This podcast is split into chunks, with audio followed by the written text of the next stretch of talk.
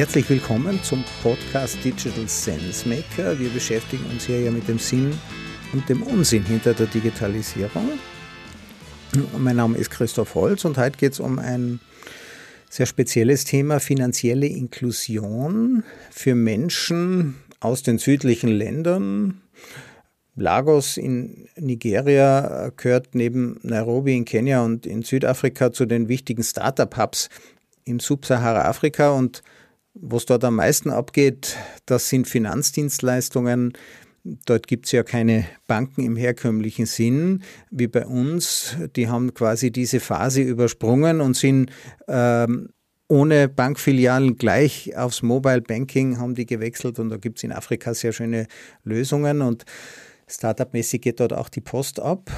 Äh, mit meinem heutigen Gast und einigen Kollegen haben wir uns das in Lagos gemeinsam mal angesehen. Das war im Oktober letzten Jahres, also 2021. Und das lassen wir ein bisschen Revue passieren und schauen uns an, was so Startups sonst noch machen. Und mein heutiger Gast ist äh, der Peter Neubauer. Er war zehn Jahre lang CEO bei der Paylife Bank. Und wie sich nach einer erfolgreichen Karriere als Bank Banker gehört, ist er jetzt Startup-Unternehmer. Als CEO von Vipaso haben wir uns eben da äh, in Nigeria kennengelernt. Peter, freut mich, dass du bei mir zu Gast bist. Servus Christoph und danke für die Ehre der Einladung. Ja, die Ehre ist ganz meinerseits. Erzählst du ein bisschen was über dein Startup? Was macht denn Vipaso? Vipaso ist ein Akronym ja, und steht für Vienna Payment Solutions.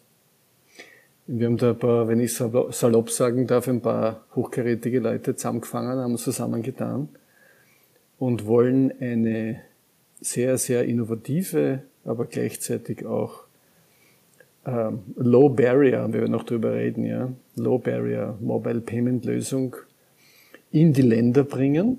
Du hast es ja schön gesagt mit äh, Subsahara und wie ich äh, oft sage, Southern Hemisphere.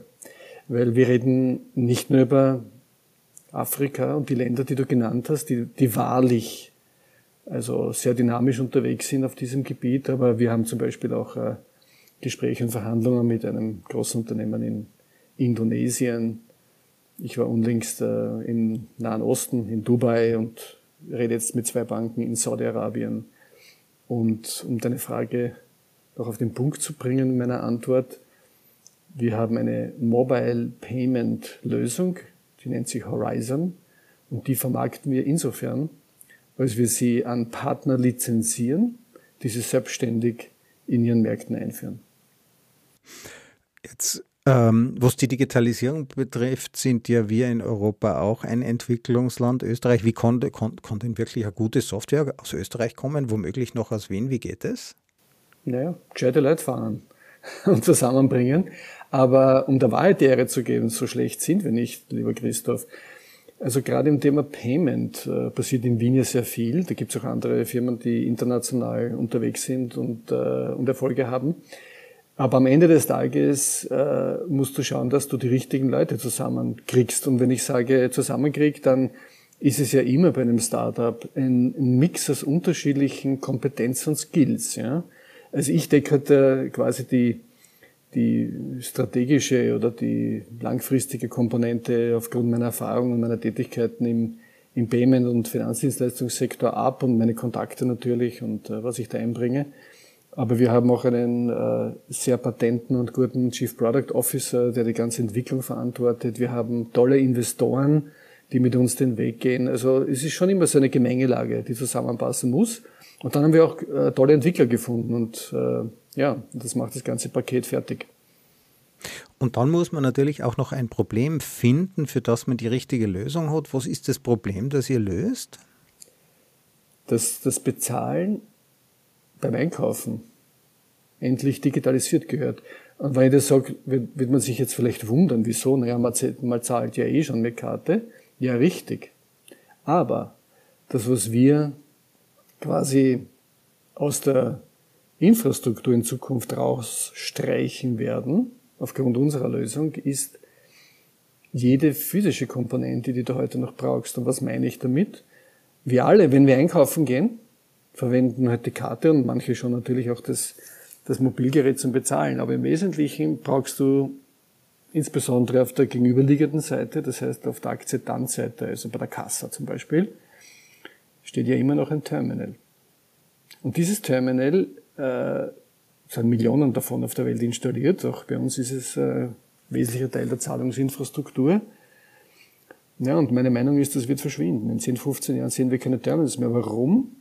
Weil der ganze Zahlungsvorgang, und da gibt es ja auch schon andere Beispiele, wie das Uber zum Beispiel sehr innovativ gelöst hat, der ganze Zahlungsvorgang wird, wie wir jetzt in der, unserer Fachsprache sagen, invisible, seamless und embedded. Das heißt, ein digitaler Vorgang, der sich integriert in die Geschäftsvorgänge.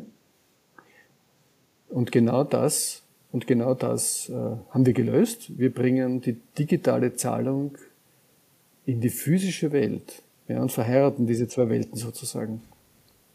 Jetzt äh, Uber finde ich auch sehr clever. Ich gebe meine Route ein und der Fahrer, wenn ich einsteige, weiß schon, wo er hinfahren muss, weil auf seinem Handy erscheint die Route und wenn er sagt angekommen, dann steige ich einfach aus, weil Uber hat ja meine Kreditkartennummer und die rechnet es einfach ab. Finde ich super praktisch. Das ist der Grund, warum ich nicht mehr mit Taxis fahre, wo ich am Ende nicht zu meinem Zug laufen kann, oder? Sondern da muss ich vorher noch zahlen und da muss ich nur auf die Rechnung warten, womöglich. Das ist wirklich praktisch. Was macht jetzt äh, Vipaso? Wir haben zwei Apps. Und diese zwei Apps sind auf dem Handy oder auf einem iPad oder sonst was. Ja. Die einzige Voraussetzung, die wir brauchen, ist, dass es ein, ein smartes Gerät sein muss, also irgendwas, wo eine Applikation laufen kann. Ja. Und die gibt es ja schon seit vielen Jahren im Markt. Und das Zweite ist, es muss einfach Bluetooth können. Und das kann praktisch jedes Gerät. Im Unterschied zu den jetzigen Zahlungsmethoden, die du hast im Handel, dort wird die Datenübertragungstechnologie NFC verwendet, also Near Field Communication. Das ist ein Standard, der entwickelt wurde insbesondere für Zahlungstransaktionen, also wenn man seine Visa-Karte oder Mastercard und so weiter verwendet. Ja, und wir wollten das überwinden, nämlich deswegen, weil auch NFC ein physisches Element, einen, einen eigenen Chip braucht. Und das bedeutet, dass in Zukunft der Zahlungsvorgang rein digital ist und die zwei Handys oder die zwei Geräte müssen nur in einem gewissen Umfang zueinander gebracht werden und ich sage, okay, und die Zahlung ist erledigt. Das heißt, das Wort seamless und invisible wird realisiert, weil das in den, in den ganzen Checkout-Vorgang dann integriert wird. Und jetzt muss man sagen, und da, da schlage ich jetzt die Brücke, zu den Märkten, über die wir geredet haben, also insbesondere Southern Hemisphere. Äh, man muss sich vorstellen, dort wo wir zwei waren, in Lagos, aber insbesondere auch außerhalb in ländlichen Gebieten, ist es unvorstellbar, nämlich wirtschaftlich gesehen, dass dort ein Markt stand, die am Tag vielleicht in, in Euro gerechnet zwei, drei, vier Euro Umsatz machen, dass sich die ein Terminal anschaffen, das zwei, drei, vierhundert Dollar kostet und in der Erhaltung noch fünf bis zehn Dollar im Monat. Das geht einfach nicht. Das heißt, du brauchst halt Also bei uns gibt es ja Kassensysteme, klar, jeder hat die schon. Ähm, dort ist es aber so, äh, dass die ja gar keine Standleitungen, da gibt es ja gar kein Festnetz, es gibt keinen Festnetzanschluss, um so ein Kassensystem zu betreiben. Ich habe unter Umständen auf dem Markt gar keinen Strom. Ja? Also der, der, der Händler hat ein Smartphone, das haben die natürlich alle und der Käufer hat auch ein Smartphone. Und was du jetzt sagst, ähm, ich gehe dort äh, zu dem Händler hin, sage, ich hätte gern diese sieben Orangen, ja, Salat soll man dort nicht kaufen, ist vielleicht nicht gewaschen, Orangen kann man schälen, also kaufe ich mir meine sieben Orangen und gehe dann einfach wieder? Oder, oder wie bei Uber steige ich dann einfach aus? Nicht ganz so seamless, aber sehr einfach. Das heißt, du sagst, ich nehme diese sieben Orangen, ein Kilo 50 und dann sagt der Marktstandler 100 Naira, tippt das auf seinem Handy ein und du sagst okay und die Sache ist erledigt. Also ich sehe es auf meinem Handy, da sehe ich diese 100 Naira, ähnlich wie Apple Pay, da sehe ich dann auch den Betrag oder zumindest es gibt eine Anforderung, was zu bezahlen und ich sage dann bei mir okay und dann ist das bezahlt. Ähm, gibt es das eigentlich sonst schon auf der Welt oder gibt es da was ganz Besonderes, was Vipaso da geschafft hat? Ja, wir sind die einzigen auf der Welt, die für Zahlungstransaktionen Bluetooth verwenden. Das ist ein, Teil, ein wesentlicher Teil unserer Innovation. Und ist, äh, immer wieder führt das zu überraschenden Momenten, wenn ich das die Lösung präsentiere, insbesondere auch zum Beispiel bei Banken, ja, in diesen Ländern, aber auch anderswo. Und ich habe letztes, ich sage den Namen jetzt nicht, aber man kann sich denken, mit einem Giganten im Mobile Payment gesprochen aus diesem Gebiet. Und die haben gesagt, voll cool. Das hätten sie nie gedacht, dass man das so lösen kann. Und das ist tatsächlich ein wesentlicher Fortschritt, weil wir verwenden Bluetooth im Übrigen für die Synchronisation dieses Vorganges, aber nicht, nicht für die Datenübertragung. Und das ist der Trick an der Sache. Also die Daten werden ganz normal über das Datennetz der jeweiligen Betreiber äh, äh, äh, übertragen, aber die Identifikation ist mein Gegenüber auch genau der, der diese Orangen genommen hat und ist der Händler, von dem ich die Orangen gekriegt habe, auch genau dieser Händler. Also diese Identifikation, die geht über Bluetooth. Äh, ja, so kann man es sagen, denn was wir mit Bluetooth machen, ist die beiden Geräte und wir verwenden Bluetooth Low Energy. Das heißt, das, was man üblicherweise kennt mit diesem mühsamen Pairing-Prozess, ja, was du jetzt warten musst und in einen Code eingeben, das brauchen wir überhaupt nicht. Denn äh, es ist kein Pairing, sondern es ist ein sogenannter Handshake. Dieser Handshake erzeugt eine sogenannte Session ID und diese ID macht genau das, was du jetzt gesagt hast. Damit wissen wir, du und ich sind am selben Ort zur selben Zeit mit zwei registrierten Geräten und wir dürfen eine Transaktion erlauben, weil das plausibel ist. Die Transaktion selber, wie du richtig sagst, läuft dann im Hintergrund über die existierenden Routen, wie zum Beispiel eine Kartenzahlung oder eine Kontozahlung oder eine Mobile Money. Und wir stoßen das sozusagen an und ersetzen die physische Infrastruktur am Frontend, damit jeder daran teilnehmen kann. Ist ja richtig spannend. Wir haben uns ja schon gewundert, was Bluetooth alles kann. Die Corona-App, die uns ja nachvollziehen hätte können, wenn sie dann wirklich von allen genutzt worden wäre, wem ich gerade begegnet bin, ob der Corona hatte oder nicht. Das ist ja auch so eine Anwendung dieser Identifikationstechnik, wo eben keine personalisierten Daten übertragen werden, sondern nur einfach einmal diese Beziehung angestoßen und dann läuft alles über die normale Datenverbindung. Ziemlich clever. Völlig richtig. Äh, insbesondere aus Sicherheitsgründen und also wenn ich das auf gut österreichisch sagen darf oder wienerisch, bei, bei Payment gibt's keine Würsteln, was Sicherheit betrifft. Ja? Also wenn immer gefragt, ist das sicher? Die Frage stellt sich nicht. Es muss völlig sicher sein, ansonsten darf man ja gar nicht Transaktionen abwickeln, schon im eigenen Interesse nicht. Aus diesem Grund übertragen wir eben mit Bluetooth gar keine Payment-Daten, obwohl die, die Teilnehmer an so einer Transaktion, du und ich am Markt oder wenn wir das nächste Mal nach Lagos gemeinsam fahren und gehen einkaufen miteinander, äh, die Marktstandlerin, die glaubt, das Handy tut jetzt was. Nein, tut's nicht. Das Handy ist das Werkzeug, das im Hintergrund was passiert und das ist, glaube ich, Teil unserer intelligenten Lösung. Ja, die ganzen neuen Fintech-Lösungen, die ja jetzt entstehen, lösen ein Problem, das wir nicht haben. Bei uns haben wir andere uralte, sehr, äh, ähm, äh, sehr konservative Lösungen, aber die lösen eben die Probleme im Rest der Welt. Ja, 70, 80 Prozent der Welt, kann man sagen, oder? Äh, ja, guter Punkt. Die Märkte, in die wir gehen, wir haben uns das einmal ausgerechnet, haben sechs Milliarden Menschen. Und die sechs Milliarden oh, das Menschen. ist ein bisschen bisschen mehr wie 70 Prozent. Ja. ja, also du kannst sagen, dort, wo die etablierten Mobile Payment Lösungen, über die wir hier reden, in unserer kleinen Welt, ja, das ist eine kleine Welt, in der wir uns befinden und glauben, es ist die große Welt. Also wenn ich jetzt das banal nenne, äh, Apple Pay und Google Pay und PayPal, also vergessen wir nicht, das bespielt im Wesentlichen die, die, die großen westlichen Industrienationen. Der Rest und lassen wir jetzt China auf der Seite, ja, das ist ein Spezialfall, aber nehmen wir Indien, Indonesien, Malaysia, Afrika, Südamerika, Zentralamerika. Dort spielt die Musik. Wir haben uns ja in Nigeria auch Startups angeschaut, Unicorns, Flutterwave, glaube ich, haben die geheißen, ja. auch ja. Äh, Finanzlösungen, die sind bereits eine Milliarde Dollar wert. Ja, kein Wunder. Also erstens einmal haben die, wie du es vorhin so schön gesagt hast, die haben ein Problem gelöst. Und nicht nur eine, sondern mehrere.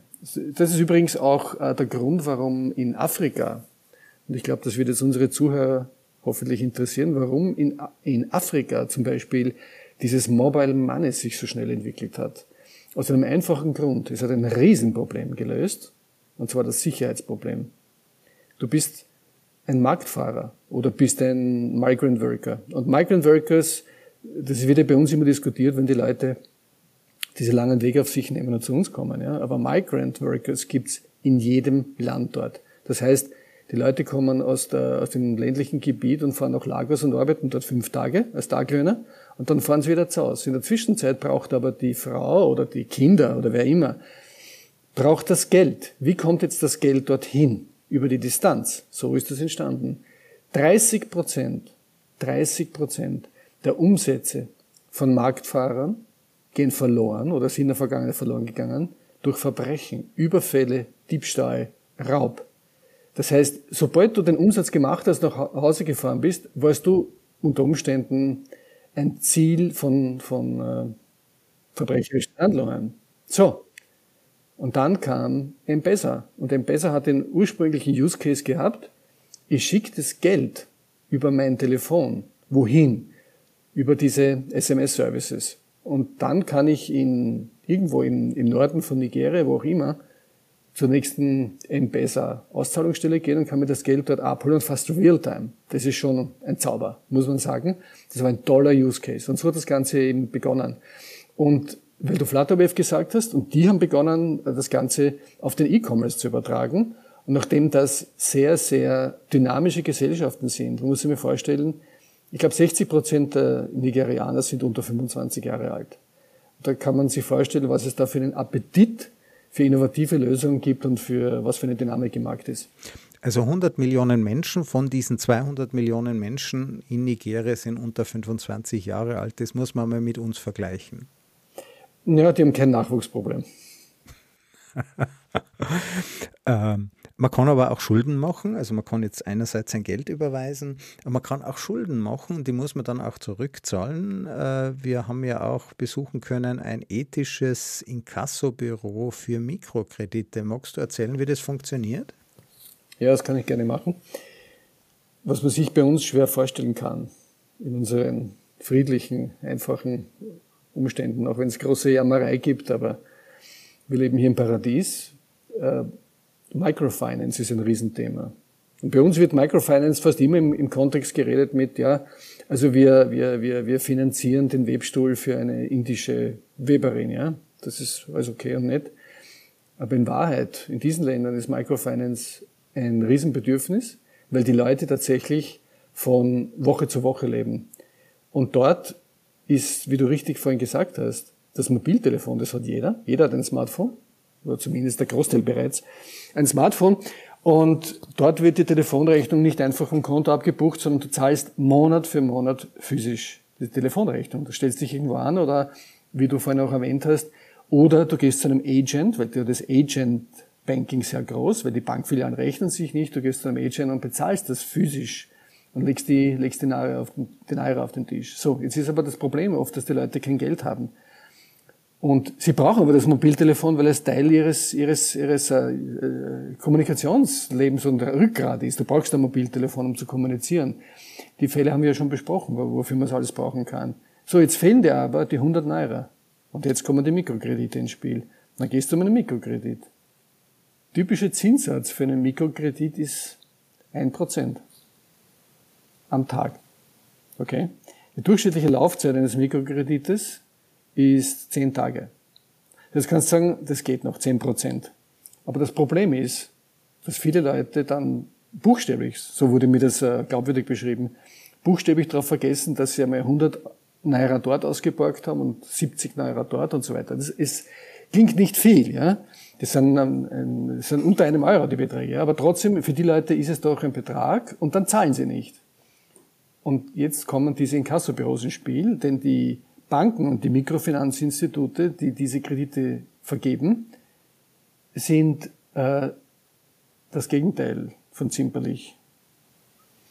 Ja, also dort wird gearbeitet mit durchaus psychologischem Druck, dass die Leute das bezahlen und zurückzahlen und bis zum Social Shaming. Ja, das kann man sich bei uns gar nicht vorstellen, ja? dass dann gepostet wird, der Christoph hat seine Rechnung nicht bezahlt. Ja? Oder wir rufen die Partnerin von Christoph oder seine besten Freunde an und sagen, der Christoph zahlt die Rechnung nicht zurück. Ja? Also unvorstellbar. Und jetzt kommt dieses ethische Inkasso-Büro ins Spiel. Die haben gesagt, nein, wir machen das anders. Wir educaten die Leute, wir rufen die Leute an, wir beraten sie, wir erinnern sie, wir geben ihnen noch einmal Fristen. Und das funktioniert wie Sie mir sagen, hervorragend. Also wir sind da gewesen, ich war also vollkommen fasziniert, wir sind in, da in dieses Büro hineingekommen von dieser Firma und plötzlich stehen wir in einem Saal, wo 100, 100 Leute Schulter an Schulter gesessen sind von ihren Bildschirmen und dieses, diese Eintreibung gemacht haben. Ja?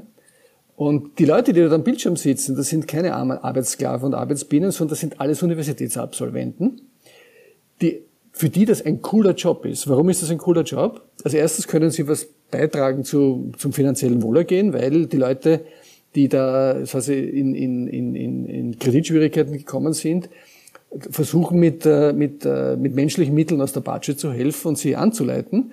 Aber das Zweite ist, weil sie auch äh, einen, den Auftrag haben, den Leuten wirklich zu erklären, was es bedeutet, wenn man seine, seinen Betrag nicht zurückzahlt und wie, wie, wie der Zinseszins wirkt.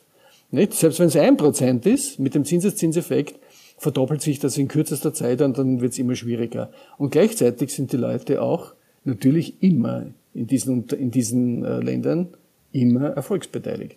Ja, und das heißt, dass ich selber, wenn ich äh, sehr aktiv bin als Agent und das mache, dass ich auch selber ganz gut verdienen kann. Naja, und die, der Erfolg spricht für sich. Die haben bereits hunderttausende Kunden und das funktioniert so, dass die, die Finanzinstitutionen, die das Geld eintreiben wollen, übergeben diese Forderungen nicht, die, nicht in die Bücher, aber die, sozusagen die Aktivität des Eintreibens an dieses Institut.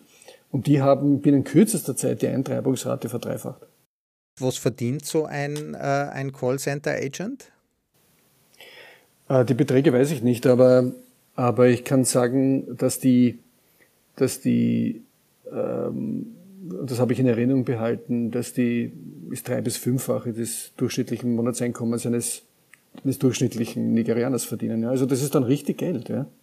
Ja, also an sich, wenn man es jetzt überlegt, zwei Dollar, wenn der dann als Provision einen Dollar bekommt, dann kriegt der Kreditgeber nur noch die Hälfte zurück, aber es lohnt sich eben trotzdem scheinbar für ihn, weil der Lerneffekt so groß ist, würde ich mal vermuten, dass beim nächsten Kredit es eben besser funktioniert. Völlig richtig. Das heißt, die Leute, die dann erfolgreich zurück sind, die sind dann eligible wieder für einen weiteren Kredit. Ja, also ganz richtig, wie du das analysierst. Also nicht nur, dass die unmittelbar aus dem existierenden Geschäft ein Erfolg da ist, aber dieser Kunde wird gesichert für weitere weitere äh, Kredite, was für den Kunden wiederum extrem wichtig ist, weil das kann in zwei Monaten wieder passieren, dass der geschwind 100 Naira braucht.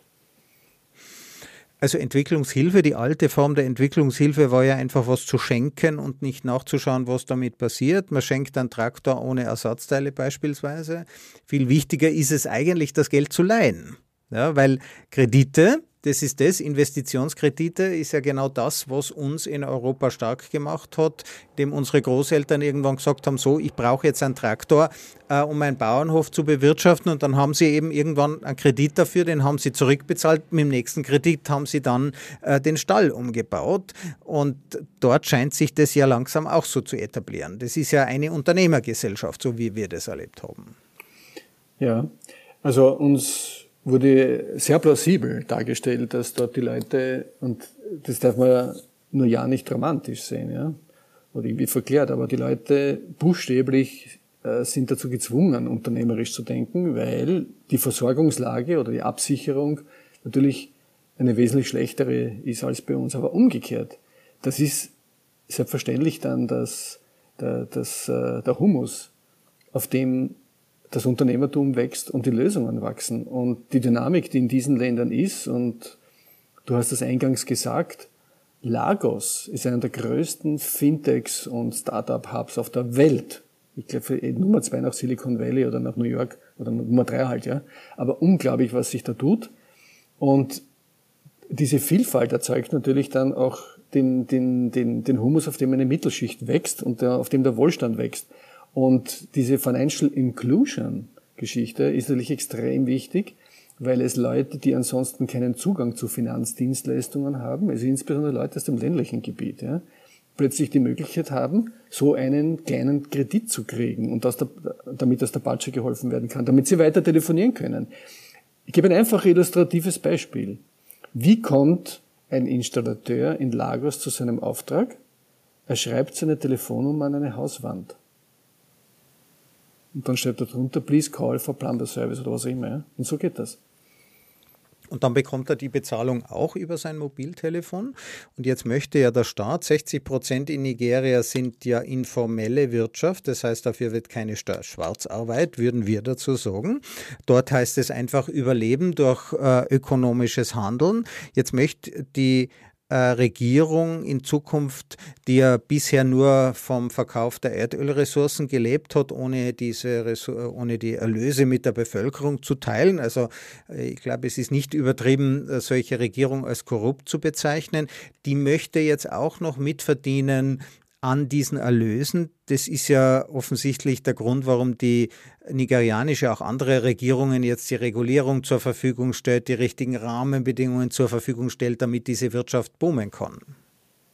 Naja, also äh, tun wir mal die zwei Dinge sozusagen von, voneinander separieren. Das eine ist, wie arbeitet eine Regierung und wie verantwortungsvoll ist sie im Dienst ihres Landes. Ja? Da gibt es sicher einige Fragezeichen in diesen Ländern. Das andere ist, ja, stimmt, Financial Inclusion bedeutet, dass diese Shadow Economy und die, Inf die Informal Economy zurückgedrängt wird. Aber das ist grundsätzlich ein extrem wichtiges Thema. Nicht deswegen, glaube ich, ja, weil man da jetzt versucht, äh, den, den kleinsten Marktstandlern und den, dem Installateur Steuern abzupressen, sondern jeder Staat, und wir sind ein Beispiel, ich habe da noch gleich eine, eine kleine Rechnung für, äh, für uns, jeder Staat ist darauf angewiesen, Steuermittel zu lukrieren, damit Infrastruktur entstehen kann. Meiner Ansicht nach ist der moderne Sozialstaat ein Infrastrukturstaat, an dem alle partizipieren. Es geht weniger jetzt um Umverteilung von links nach rechts und ich gebe dir 100 und du gibst mir 100 oder wie immer, sondern Partizipation entsteht dadurch, dass ich mit einer U-Bahn fahren kann, dass ich äh, nicht beim Public Transport darauf angewiesen bin, mich in, in alte hochgefährliche kleine Busse hineinzudrängen, wo sechs Plätze sind, aber 15 Leute drinnen sitzen. Ja? Also um, um solche Themen geht es, solche basalen Themen. Und das Beispiel, das ich bringen wollte, ist äh, Kamerun. Kamerun hat, ich weiß jetzt nicht, wie die Zahlen exakt stimmen, aber für den Vergleich lohnt es sich. Ja? Kamerun hat ein Bruttosozialprodukt, also eine, die Wirtschaftsleistung pro Kopf ist gegenüber Österreich 1 zu 30. Okay? 1 zu 30. Die Steuereinnahmen pro Kopf ja, sind nicht 1 zu 30, sondern 1 zu 90. 1 zu 90. Also mit das anderen heißt, Worten. Ein Kamerun, äh, Ka ja, bitte. Mit anderen Worten, die Steuerleistung pro Kopf ist in Österreich, abgesehen vom Kaufkraftunterschied, ja, dreimal so groß, weil es eben bei uns fast keine Informal Economy gibt. Das heißt, unser Staat ist eben in der Lage, den Installateuren, wir haben ja vorhin über den Plummer gesprochen, eine Straße zur Verfügung zu stellen, in der er in 20 Minuten bei seinem Kunden ist und nicht in drei Stunden, weil er die ganzen Schlaglöcher umfahren muss und er kann natürlich auch mehr wirtschaften. Also Infrastruktur führt ja dazu, dass dann auch die Wirtschaft wieder gut funktioniert äh, und die Menschen wieder besser leben können. Ganz richtig. Und jetzt sage ich dir überhaupt ein triviales Beispiel, weil die Straße auch trivial ist. Ich sage nur Stromversorgung. Ich habe äh, zum Beispiel jetzt Kontakt mit Interessenten aus Uganda und die haben sich jetzt eine Woche nicht gerührt und dann kriege ich ein Mail und die sagen, tut uns leid, aber wir hatten permanent Internet- und Stromausfälle.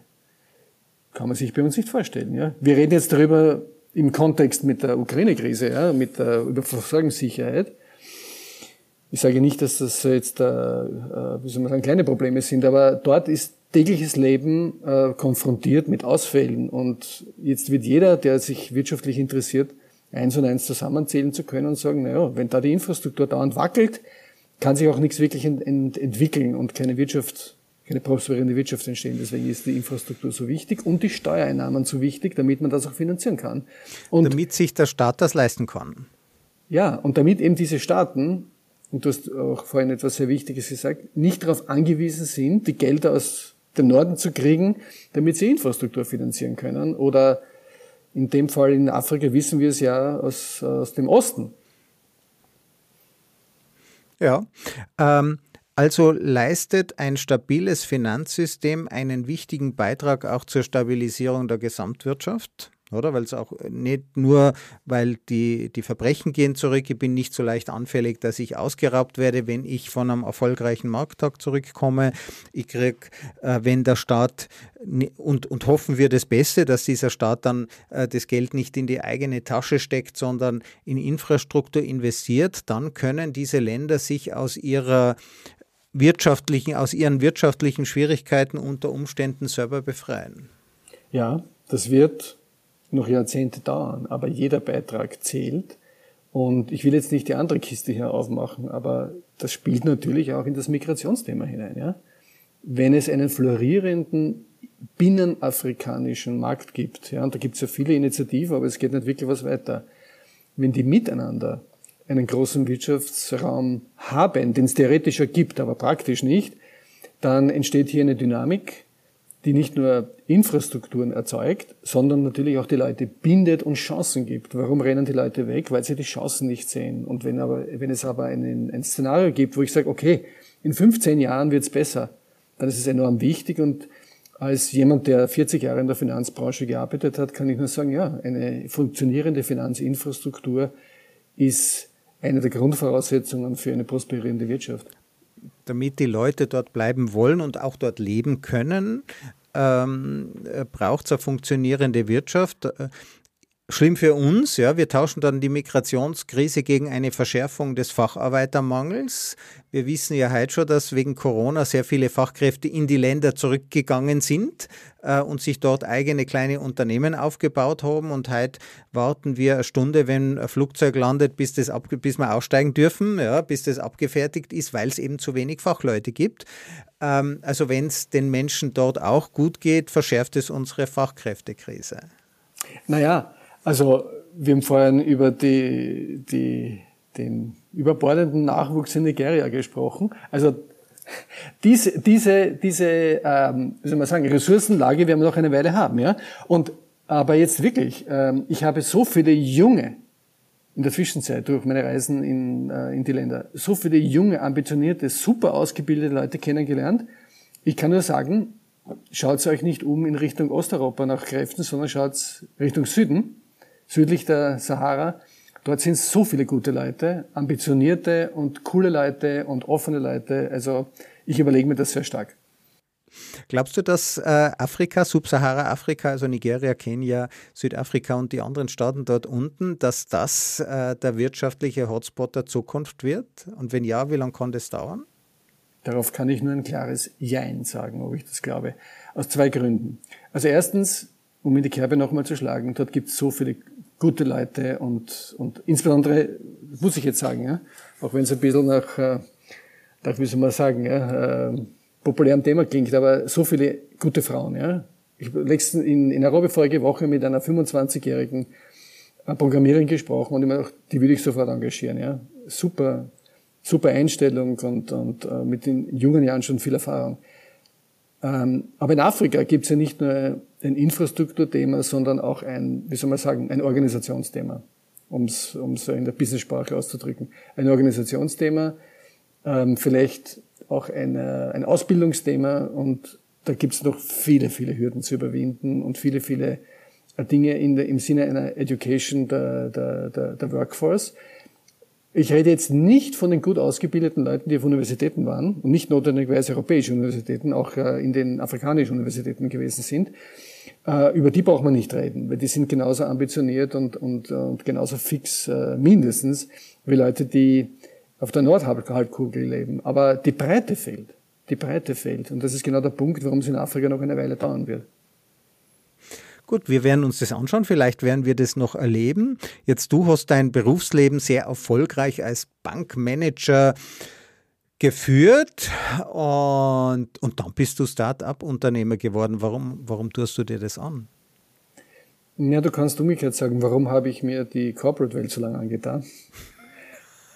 ähm, irgendwann denkst du dir dann, naja, die großen Strukturen, in denen ich immer gearbeitet habe und aufgewachsen bin, wenn ich so sagen darf, die haben natürlich ihre Meriten. Du lernst unglaublich viel und du hast Zugang zu Ressourcen und du, du lernst Leute kennen und du, du kannst auch zum Teil große Dinge bewegen. Aber wenn du dann, so wie ich, äh, Jahrzehnte in der Branche äh, gearbeitet hast und dann, ähm, ich würde nicht sagen, dass man es aussuchen kann, aber dann in einem Alter bist, wo du sagst, so und jetzt geht es um Dinge, die, die, wo ich unmittelbar, unmittelbar hineingreifen, was bewegen kann wo ich nicht darauf angewiesen bin, mich mit fünf Leuten abzustimmen. Ich habe immer gesagt, auch wenn du Marketingmanager einer großen Bank bist, du musst trotzdem mit drei, vier Leuten auf derselben Ebene dich immer abstimmen, weil das einfach große Strukturen sind. Das ist so. Und jetzt äh, war ich der Suche nach, auf der Suche nach der kleinen Struktur, die vielleicht einmal eine große wird, aber jetzt unmittelbar diese, diese Transmissionskraft, wenn ich sagen darf, dass du jede, jede Sache, die du magst, unmittelbar wirksam ist und du unmittelbar Feedback kriegst, das ist schon sehr befriedigend. Finde ich super spannend. Peter Neubauer, vielen Dank, dass du bei mir im Podcast zu Gast warst. Wir haben ja eine sehr weite Reise gemacht von neuen technischen Lösungen aus Wien, die vielleicht die Welt erobern werden und vielleicht die Welt auch ein bisschen einen besseren Platz machen, wenn die Wirtschaft in diesen Ländern funktioniert, äh, denen es eben noch nicht so gut geht und am Ende ähm, ja mal selber das in, ins Risiko zu gehen, für die eigene Idee mit der eigenen Existenz als Startup-Unternehmer einzustehen. Was könnte es Besseres geben, Schöneres geben? Peter, danke dir. Danke für die Einladung.